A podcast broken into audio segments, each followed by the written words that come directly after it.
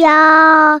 一个相信你的人。欢迎收听电玩店，我是店长迪恩。本集节目依然没有人夜配，不过没有关系，这非常像极我们平常录音开场的节奏。但是呢，呃，虽然没人夜配，不过不不代表说我们不能跟大家推荐一些好东西。那今天呢，呃，算是呃非常热腾腾而且非常新鲜的一个体验，就是今天中午的时候，我有个好朋友带我去吃了一间叫做呃雷蒙叔叔的汉堡店。那它的英文就是 Uncle Lemon。那他的这家店呢，基本上呢，他在我朋友的那个评价说，应该算是他那附近的区域的第二名的好吃的汉堡店。然后那第一名我目前还没有吃过。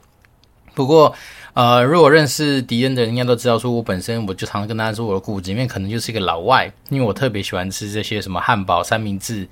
然后披萨，然后甚至是一些就是美式的餐点，都是我个人很喜欢吃的东西。尤其是我自己到那些美式餐厅之后，我特别会去点的就是洋葱圈。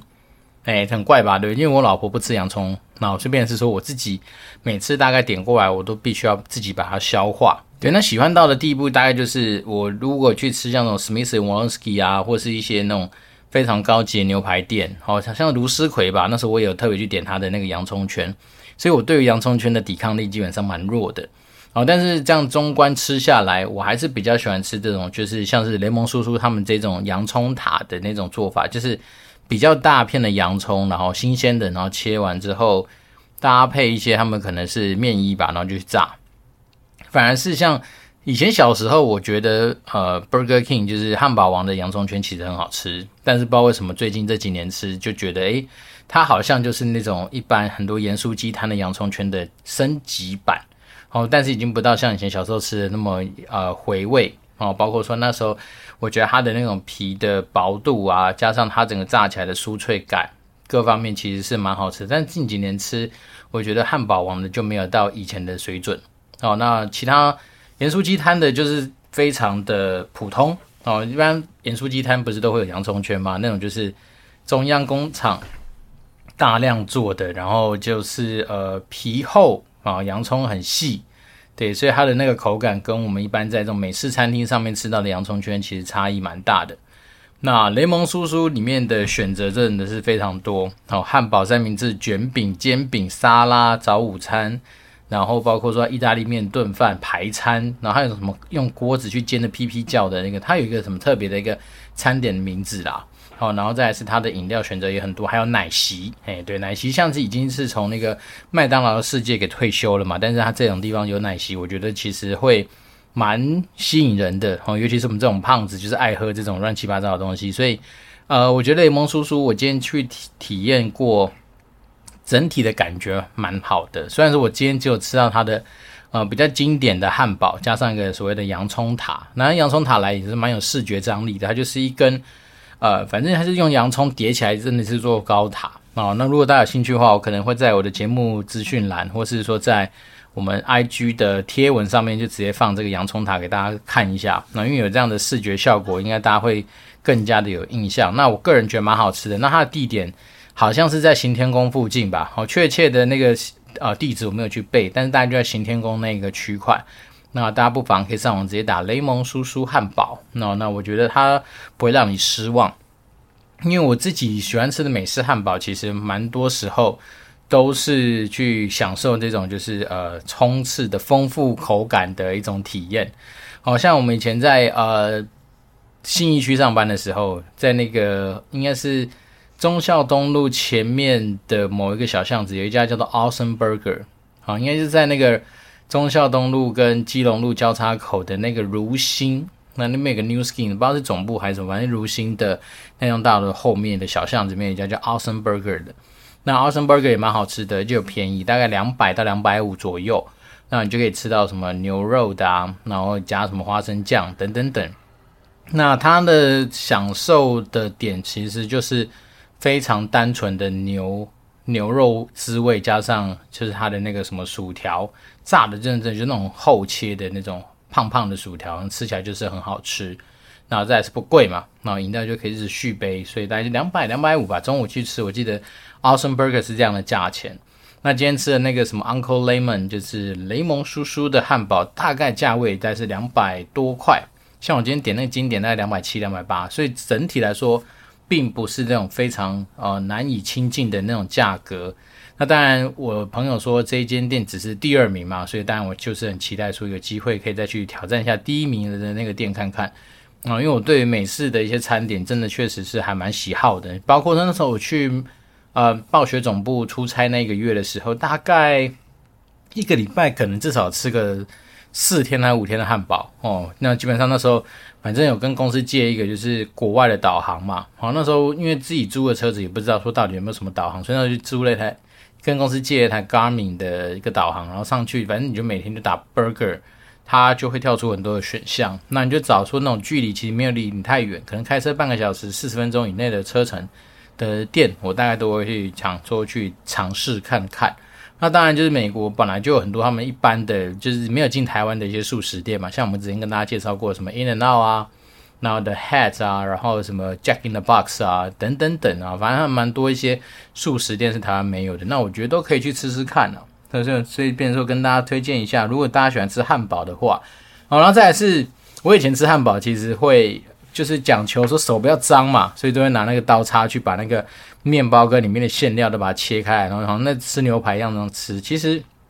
我那时候去观察我们美国同事他们在吃汉堡啊，就是说那个汉堡来的时候，不管它叠多高或多大，他们就直接用两只大手把它给捏扁，然后直接这样一口塞进他的嘴巴里面去，享受一口咬下去有面包有生菜。有番茄，有牛肉，有 cheese，有酱料，有那些酸黄瓜，然后面包，这样一整一整串的那种滋味，是以前我们的老外同事会去做的事。那我近几年来大概就是比较学这种方式，但这种东西方它当然有缺点，就你的手一定会很脏。好，所以像我，我也不知道这是强迫症还是怎么回事。我个人很不喜欢在吃东西的时候一直把自己手弄得脏脏的，可能也是因为怕自己如果说今天把自己身上弄得脏脏的，就会让大家。把本来是肥宅的形象给放大，所以我自己会蛮注重，就是手指啊的干净程度。所以有时候看我吃饭，尤其是吃这种汉堡类的东西，我朋友如果真的有在注意的话，一定觉得我用那个卫生纸的量会比一般人多蛮多的。因为我个人就不喜欢说啊、让大家看到我嘴巴上脏脏的、或者我手指头黏腻这样子的一个状况，所以我自己都会一直不断的去做这样清洁擦拭的动作。然后像我自己在吃那个什么洋芋片吧。我老婆之前发现我有一个怪习惯，就是我每次吃完之后，我手就好像苍蝇一样，会那边搓搓搓，就是把一些饼干屑给搓掉。所以这也算是对我来讲吃汉堡稍微比较麻烦的地方。不过近几年来，大概都是用这样的方式去克服。所以如果大家如果真的喜欢吃汉堡的话，哦，光台北我相信这种地方选择一定很多。我们戏子基本上就是没什么选择啦，因为戏子呃好像透过 Uber Eats 可以叫到有一家不知道是什么，嗯、它好像叫 Neighborhood Burger 吧，还是什么，反正。他的照片看起来很厉害哦，好像是 Good Neighbor 吧，Good Neighbor 呃 Burger，但是我上次叫过他的汉堡来，我觉得他是一个就是呃照片比他实际上的东西来的强的一间店。我觉得每一个汉堡看照起来好像都很厉害很威，可是实际上叫到家里来之后就觉得，Well 呃他说什么三十公分大什么大香肠，就那德国香肠，可是来就很细啊，超级细的啊，就是那种。不是我们想象中那种非常粗壮的香肠哦，所以变成是戏子这个地方稍微比较可怜呐。哦，我自己在戏子如果要吃汉堡的话，大概选项就是 Burger King 优先吧，要不然有时候就是麦当劳叫一叫。哦，只是麦当劳大概也不会吃牛肉系列，大家都吃麦香鱼比较多。好，今天开始讲的比较多都是关于汉堡类的东西，就是因为现在刚好差不多是晚餐时间。那如果大家有觉得有兴趣，好，或者是你现在刚好在聆听的时候肚子怕饿的话，可以考虑一下叫个汉堡来吃，我觉得还蛮蛮过瘾的。好，那今天这一集呢，稍微还是跟大家聊一些有关于就是在呃元宇宙世界的一些事情好了。好，那所谓元宇宙这件事情，多少是跟我自己昨晚上在美股上面操作有一些关系。那当然，我有些同事在那边敲碗叫我聊一些投资的事情啊。我觉得投资这种事情，有时候说实在的，因为第一个我们不是全职投资人。所以我有时候很难去呃直接去分享说什么做法一定比较好，或者是说拿着市场资讯来去跟这些大神们就那边就是呃对谈，我觉得比较难，因为毕竟我们自己收集资讯的管道，了不起就是每天的新闻看一看，或者是说。有的时候，股癌的 Telegram 群里面去大家的那些留言，或是说大家的那些讨论的东西去参与一下。那当然，大家很多时候会分享一些连结嘛，那我们就从那些新闻去看一下这样世界的趋势。我大概能够做的事情就只有这些，所以变成是说我时间上面，当然我会花很多时间打电动啊。像我自己最近有在想是说，是不是以后。我在打炉石的时候，干脆呃时间上面更善加利用，就是我除了在看剧、打炉石之外，我是不是能够开个直播哈，然后跟我们一些听众做一些互动哈，因为我觉得说打炉石是一个还蛮能够跟大家瞎聊，或是讲些干话的一个游戏，因为毕竟他很多时候在等待，尤其是我玩的是那种所谓的英雄战场。它很多时候就是因为要自走棋嘛，所以你就把它放好之后，接下来它自己会跑，所以蛮多时间应该是可以来跟大家做一些什么人生解惑啦，或者是说一些就是呃实际上的互动。好，因为我自己虽然说我们在看那个呃 Apple 的留言是没有新的听众留言，不过很多听众也很多时候都会透过一些私讯啊。的方式来跟我做一些互动，好，所以这种都是属于这种隐性的互动。那我就会觉得说，如果有些问题啊，尤其有些听众问的问题真的是很不错，我相信绝对不会只有你自己遇到。那这种东西如果能够拿出来跟大家一起分享，当然我会隐姓埋名嘛，帮我们听众隐姓埋名，只是说他的 case，或者说他实际上遇到的一些心情上面的的一些故事。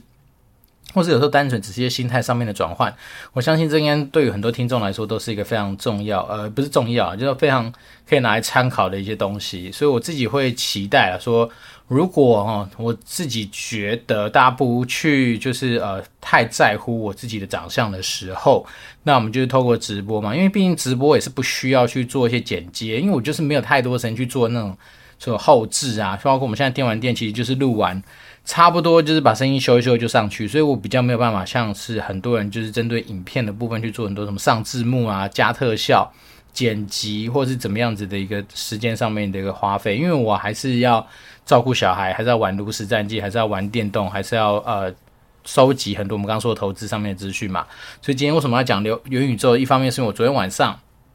趁着，然后就是你看大家应该知道，这一周一开始美股就给大家一个算是呃。迎头痛击吧，哦，就一个晚上跌掉一千点嘛，所以那基本上那个晚上打开 App 就直接负包多少 percent 的一个状况，然后我的总损益也从本来在水面上，现在又又跳到水下面去。那当然你说我们现在心情，因为毕竟我们就是买现股啊，我们就是持有的，我们没有操作什么杠杆，所以你顶多只是说靠要怎么又掉下去。但是这时候也是心中就冒出一个问题，是说那我们是不是要秉持我们之前说的鲜花杂草的一个操作方式？越是这种时候跌的比较多的，我就姑且把它当成杂草。好，那如果说我们今天假设你要让你的园子或让你的花园更加的美丽，投资的成果跟果实更加的丰硕的时候，当然你就要去把一些杂草尽量拔掉。所以那时候我就觉得说，好啊，既然就是呃 Meta 这只股票，我以前对它超有信心的，然后从以前很早很早很早，因为一百块的时候就觉得说，这个只股票应该是一个。蛮有搞头的一个东西，因为包括它毕竟拥有了社群嘛，有 IG，然后有 Facebook，然后有这些就是怎么讲呢？基本上社群的形状以前根本就是 Facebook 的世界，然后自从它后面改成要进 Meta，呃，就是变成要进 Metaverse，然后要成为什么元宇宙的一个代表的公司的时候，我就觉得说，干好像它的强度，然后比起其他的一些我们认知。呃，不能说我们就是单从我自己的认知的公司来说的话，我觉得 Meta 好像就相对来说比较没那么强。那那所以我变成我昨天晚上自己的操作就是把 Meta 全部出清，好，然后换成现金之后就把它加在一些可能我觉得，嗯，怎么讲，美股我觉得比较能够给他一些就是充满品牌的想象的一些机会啦。所以变成我昨晚上好像把它转到像是呃 Costco 啊，然后什么呃 Microsoft 啊。Apple 啊，这种就是我觉得相对来说应该在品牌的强度跟实力上面还是蛮厉害的一些公司上面。好，这边是说我自己为什么会做 Meta 这样的一个操作，一个方面是今天来聊元宇宙嘛。那我想元宇宙这东西随着就是最近加密货币应该说不是最近啊，就是有有一段时间加密货币开始沉寂下去之后，大家应该可以用比较客观理性的心情来看待所谓的元宇宙这个这个东西。那元宇宙这个东西。我始终把它都是定义成说，你就是把它想象成是一个哦游戏，线上游戏的延伸的一个世界。哦，虽然说当然很多人会说哦，元宇宙里面就是因为上链区块链，所以里面的很多的道具、物品各方面，它拥有一个就是唯一的独特性。那你拥有它，你可能就拥有另外一个虚拟的身份跟另外一个世界的一个呃样貌。好，那当然这种东西讲起来，真的就是跟我们以前在经营所谓的线上虚拟世界，或是虚拟的一些呃环境啊、游戏啊这种东西，其实根本是一模一样的东西。那只是说，因为真的是因为碍于说呃。区块链，它可能在那个电脑的算力上面，或者它可能在电脑效能的一些消耗上面，确实真的是太吃资源了，所以导致说，很多时候很多现在的那些所谓的一堆元宇宙的出品，啊，包括 Facebook 自己本身出的那个元宇宙，那时候不是前阵子很很讽刺嘛，就马马克祖伯格啊拿他自己的那一只角色出来跟大家 demo，然后大家说干你烧了这么多钱，结果你也是把自己弄的一个。很普通的样子，这是确实就是现在元宇宙的一个问题。原因是因为，呃，我觉得他就是在卖相上面很难打动到我们，就是身为呃可能资深玩家，或者说可能对这个世界稍微比较了解的先驱者。那因为说真的，我们就毕竟接触线上游戏这么久，接触电玩这么久，所以其实我们看元宇宙的东西的时候，我们相对来说的进入门槛应该是相对最低的一群人。那我们之所以会觉得说，为什么现在很多的元宇宙我们没办法去给它太多正面的一些评分？其实很现实的东西来自于说，它的东西就是卖相上就是不吸引人嘛。那当然，有些人这时候会提出反例啊，你说麦块啊，你看麦块那个 Minecraft，那个画面这么丑，是那种什么像素类型的东西，然后但是它现在在全球已经这么风行。好，我们说如果你真的要拿这种反例来讲的话，那当然讲不完啦。那因为毕竟麦块。他自然有他自己的一套哦，比如说生存下去的方式，包括喜欢这种风格的人。但是我们讲的是说，如果你放眼望去是正常的，呃，喜欢追求游戏好不好玩，或者说追求一个算是在视觉上面的一些啊、丰富回馈的一些呃玩家好了。那你当然会觉得说，画面上面的一些精致美观，一定会是吸引你玩不玩这个东西的一个很重要的一个点嘛。总是不不能说，你今天就进入元宇宙之后，东西东西看着这种 creepy 啊，看起来就很糟糕，对吗？那现在我自己看有些元宇宙的东西好一点的话，你会稍微发现说，它的那个边边角角，或是它的那个 3D 模组，已经相对比较进化啊，不像我之前看过有一些真的很悲催，就是那个你会觉得里面的人呐、啊，他的那些。就是整个它的那个三 D 模块的设计，好像是大概也许是我们十几年前，还不如我直接你直接做一个二 D 的东西出来让我去看，我可能还会觉得画面上比较舒服。但是我不知道是不是元宇宙，它好像一定要做成三 D，因为可能要跟 VR 做结合，所以你不可能说只做二 D 的东西，所以它有一些它自己的一些限制条件，或者是说可能真的就在模拟真实世界的样子的时候。那它就是因为这些诸多限制的条件，所以导致说我自己在有时候看元宇宙的东西的时候，我就觉得，哎呀，怎么会这么的啊，没办法吸引我。但是我跟我们的朋友在聊天的时候，我们就会发现说，其实有些公司它其实要在元宇宙的世界弄出所谓的元宇宙，是相对比较强、比较有可能、有比较大机会的。那第一个当然就是我个人觉得就是微软啊。哦，因为微软它自从买了动视暴雪之后，其实动视暴雪底下有几个很大的知名的 IP。我们不讲《斗争特工》这种射击类的，也不讲《炉石战记》这种从很多人衍生出来。其实单讲《魔兽世界》，光《魔兽世界》这个地方的一个宇宙，我相信就是一个。深度非常深的一个地方，所以当如果今天魔兽世界他们就是想要转元宇宙的话，我觉得它绝对是一出来应该就屌虐现在市面上一堆乱七八糟的那些所谓的啊，号称什么新创啊，号称什么工作室弄出来那些什么他们自己的宇宙，哦，因为不得不说那种深度啊，或者说对于那就所谓深度，不仅不是里面的游戏的水深，而是说那个。游戏故事线的一个呃广度，甚至他们那个整个世界观或世界地图的板块的一个设计，基本上已经很大了。我相信如果有玩过线上游戏的人都知道，在没有自动寻路的情况之下，以前早期我们从魔兽世界的某个村要到哪个地方去，你光是按着那个什么 WASD 那边往前走，你可能就要走半个小时、四十分钟都有可能。所以当然后面他们就会推出一些什么呃便民的一些交通工具嘛，比如说你可以去。他们有一些什么传送点啊，或者说去找到一些 NPC，好，你就坐着飞龙用飞的。可以前早期也没有让你快转，哦，它可能就是让你真的就是呃真的就在乖乖的飞哈，比如说你以前是走路是三十分钟，可能你就飞个五分钟之类的。但是飞的过程里面，就可以在世界上面去看到很多那个世界上面，也就是你像在坐飞机一样，从天空俯瞰地上的那种感觉。所以你看，当你今天他们本来就已经有一个既有的 Well 宇宙在那个地方的话，那如果他今天要把它转换成区块链上面的东西，我不知道这个技术上面到底是不是可以很快的转换。但是我想有这样的工程师。有这样子技术的人，好，因为我们今天都知道，打造游戏绝对不是只有呃 engineer 在那边就可以，还有 programmer 啊，还有很多 producer 啊，还有很多那些做那什么 art design 的人啊，那些 designer 在那边。其实应该这样讲，其实动视暴雪，呃，不要讲动视，就讲暴雪娱乐好了，好，因为动视是发行商，他们根本不去管那些开发的东西。好，暴雪娱乐的那一群开发 team 的人。其实他们早就有这样子的一些世界观，跟早就有这样子开拓世界的技术在里面。所以当他们今天如果要去做所谓的宇宙这件事情，根本也觉得也只是一个换名词的一个操作而已。而且再说真的，他们有这些呃美术厅在后面的支撑，它才能够达到一个至少有一个基本卖相的一个事情嘛。所谓卖相，就是说你至少让大家看起来就是觉得赞，好，看起来就是很漂亮、很精细，那增加大家去玩的一个可能性，因为。我们这边不得不说，你要回到玩家在玩游戏，很多时候其实也是在跟我们现实生活之中所追求的东西蛮类似的那。追求什么？追求成就感啊，追求可以炫耀的东西啊，追求这种心灵的寄托啊，追求一种就是时间换取就是娱乐的这样子的一个效果嘛。所以，便是说，你今天如果今天是弄出一个很 creepy 的一个宇宙，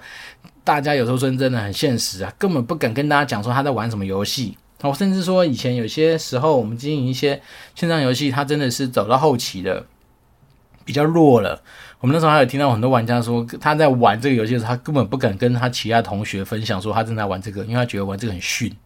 对，所以我就说嘛，一样啊。如果说你今天的宇宙看起来就是少少的、鸟鸟的、烂烂的，里面什么东西都没有，even 它有什么呃，可以在 NFT 在里面展示啦，可以干嘛干嘛干嘛的。但是说真的，当你今天没办法。大声的跟大家讲说，你看我玩的是最屌的一个宇宙的话，那其实你这个宇宙大概就崩坏了。好，所以我自己觉得，为什么微软，我觉得它蛮有机会成为就是某个元宇宙的一个领先的厂商或是霸主，大概就是因为元它本身后面的这些 IP，像我刚刚讲魔兽世界啊，或者说它的这样的一个团队，这个实力跟技术是有的。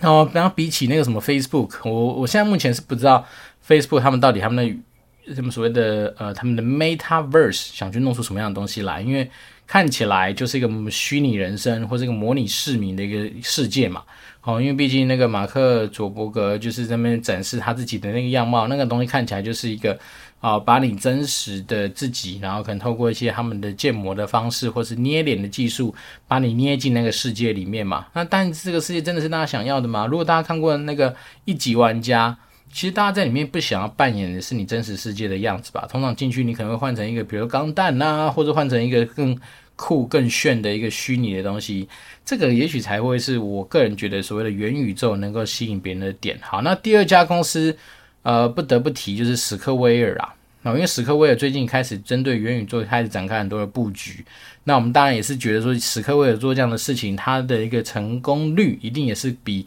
我们刚刚讲那个什么 Meta，然后那家公司应该来的高不少。哦，因为史克威尔跟大家科普一下，他们做过哪些很多知名的游戏。首先，太空战士系列就是他们搞出来的。然后，史克威尔底下他们真的是非常多一些脍炙人口的一些游戏，所以大家有机会可以去看看。那光是太空战士这个系列，早期在 Sony 这个平台上面独家的发行嘛，就不知道帮 Sony 赚进多少的钱了。所以，史克威尔本身他们在那个嗯。游戏这个东西的开发上面很强，然后他们的那个美术 team 基本上没什么好怀疑的，甚至那种太空战士系列以前的他们的那种什么呃 CG 动画啦，或者是说他们很多的主角的一些就是呃剧照，甚至都可以被玩家拿来做一些收藏。所以我自己觉得，呃，史克威尔他们毕竟是日商嘛，日商对很多美术的一些要求，或者对很多美术的精细程度是非常强大的。所以，当你今天如果要让弄出一个所谓的呃元宇宙相关的东西，再有他们这么这样强大的呃所谓的美术的一些基础上面，我自己也是蛮看好。如果史克威尔他们到时候未来真的是要在元宇宙上面布局，去弄出他们自己的史克威尔宇宙，哦，或者是 anyway，反正是 whatever 宇宙啦。我相信他应该也是能够有机会成为一个大家去选择的一个世界。对，那你把它想象起来，你会觉得说元宇宙东西好像感觉就是线上游戏的延伸，真的是啊，因为说实在的，大家当然都会希望说未来是有一个超级大宇宙为基底。然后上面可能会很多的星球，好，比如说微软是一个星球，或者什么是一个星球，所以这东西当然就牵扯到我们之前集数跟大家聊的嘛。通常这种东西，有的时候还是先吃它的底层吧，好，比如说我们刚刚讲那个超级大宇宙，当然我相信可能脸书想干这件事情了，就他想要把自己的东西推出成一个超级大宇宙，然后里面可以南瓜非常多的小宇宙在里面，但是我不知道这东西到底有没有可能买单，或者是说这东西发展到后面会不会是因为技术上面的关系，所以其实。本身是存在很多呃平行时空的宇宙，但是你比你宇宙跟宇宙之间是可以交流是没错，但是彼此还是要去挑你想要进去的宇宙。那当你今天如果是要这样的话，那你不觉得真的就跟线上游戏很像吗？比如说你今天想要玩魔兽世界，好，你就透过 Battle.net 登录你的魔兽世界，然后就进入那个魔兽世界宇宙。那你想要玩史克威尔的东西，你就去登录他们史克威尔的一些登录器，好，或者是去买他们的游戏，就进入他们的宇宙去。所以变成是说。呃，有些时候，哈，有时候真的也不要被这些名词给迷惑，感觉好像搞什么东西挂上元宇宙啦，挂上 NFT 啦，挂上区块链呢，好像就比较 sexy 啊。其实，well，你还是回到我们之前说的商业的本质到底是什么？如果说你今天发现它这些东西的本质，对，它是建构在区块链上面的一些产物是没有错，可是这些产物它背后到底呃是满足了什么样子人类的需要？好，或者是说啊，解决什么样的痛点？比如说，你解决的就是你想打发时间的痛点。那说真的啊，你今天是不用跟我什么区块链不区块链。其实说实在，我只要玩线上游戏能够达到一样的效果，那某方来说，其实现在的所谓的呃中心化的线上游戏，也就是区块链那些什么一大堆宇宙的最大的竞争者嘛。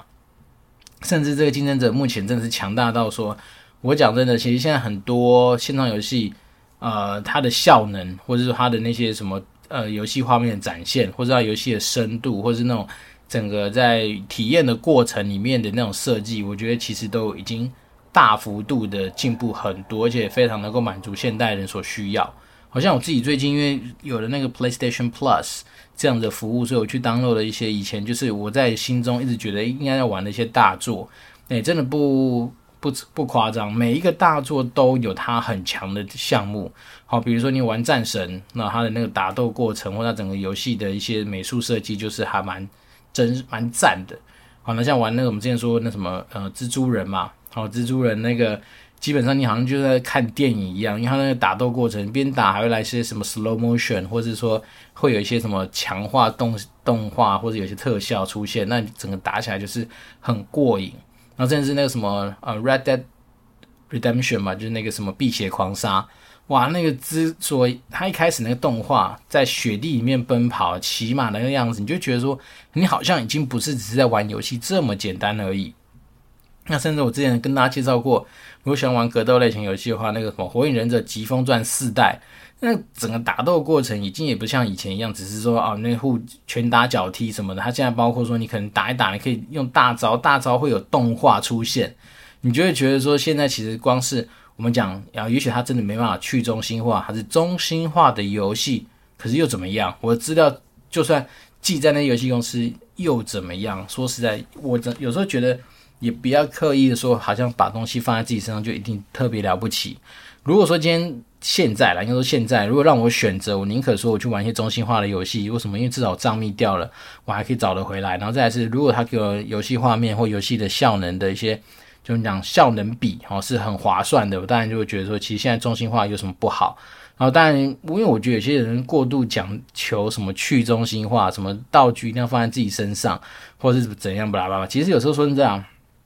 有些时候，我们那在讲道具，这虽然有点扯远，但讲这种道具的价值性，也是没有想象中大家觉得说，你好像放在你身上就一定会很高。好像我们之前经营很多线上游戏的过程里面，你就会发现有些道具它的价格也是一时的啦。好，比如说在这个那个世代，刚好这个东西就有价，可是随着游戏公司可能会去做很多的一些推陈出新嘛，包括一些道具的强度的拉高，或者说它可能呃。在颜色或特效上面越来越炫炮，那当然它就会有更多次世代的东西取代前一代的，那前一代你自然就没有什么价格。所以，变成说，如果你今天回到元宇宙的世界去看这些事情，也可能会有很得到类似的效果嘛。比如说，以前你可能就出一把黄金的枪，那接下来就出了透明的枪，透明枪下这这变成是会有彩色的枪，或者会有那个什么炫炮特效的枪，或者说那个枪变长、变大、变粗、变猛、变什么，那你就知道，你就算你你现在做去中心化没错啊，你开始拿到黄金的枪，但你就发现发现黄金的枪跟狗屎一样烂，对不对？就是一样嘛，所以。呃，还是要回到原点。好，元宇宙这个题材，我个人会觉得，我之所以跟 Meta 分手，一个原因是因为我觉得有点搞不太清楚到底现在在冲阿回。因为你如果好好经营所有的社群，我会给你一个尊重。可是你现在如果是搞什么元宇宙啊，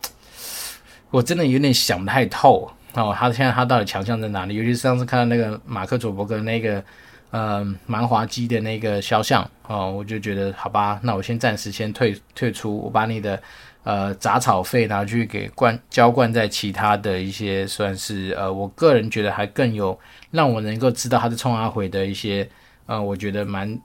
比较好的标的啦。所以大概是这样的操的一个操作。那今天这一集是没有一个新的听众留言啦，所以变成是我们也没有办法花太多时间跟大家去念留言给回馈。好，不过。呃，前几天吧，有收到我们一些就是老朋友的一些发问，然后也是跟他自己职涯上面比较有关系的一些内容。那当然啊，今天这集转眼之间三十分钟了，那我们就在未来，然后可能再找时间来跟大家做一些有关于这方面，我觉得心态上面的一些提醒跟调整。诶，不能调整，反正就是一些分享啦。那就是希望能够对我们的听众能够产生一些实质上面在收入面上面的帮助。因为自己觉得最近缴完那个房地合一税，妈的，我是整个。我的银行账户又瞬间失血超多的，就很烦。对，我房地合一税好像缴了快五十万吧。哦，我觉得五十万其实对于以前在外商高收入的自己来说的话，还算还好，你不会那么痛。可是现在，我现在在传产的世界里面，我这五十万，哎，还是会让我真的揪心了一阵子。虽然说当时我在试算我整个房子的。买卖的一个算是呃获利的这件事情的时候，我就已经有稍微考虑过这件事情。可是当它真的发生的时候，你还是觉得说，哦，我居然好吧，各位你们走在路上的柏油路，请有时候想想有敌人的贡献在里面。好，那边在开玩笑的啦。但是就是呃，希望啦，大家还是如果可以的话，就是我们可以透过一些就是呃五星留言的方式来给我。那当然，你们对于一些哪些议题啦、哪些话题有兴趣的话。都欢迎，我们可以持续保持交流。那我这边是电玩店，我是电玩敌人，就祝福大家有个愉快的一周，然后我们就持续保持联络喽，拜拜。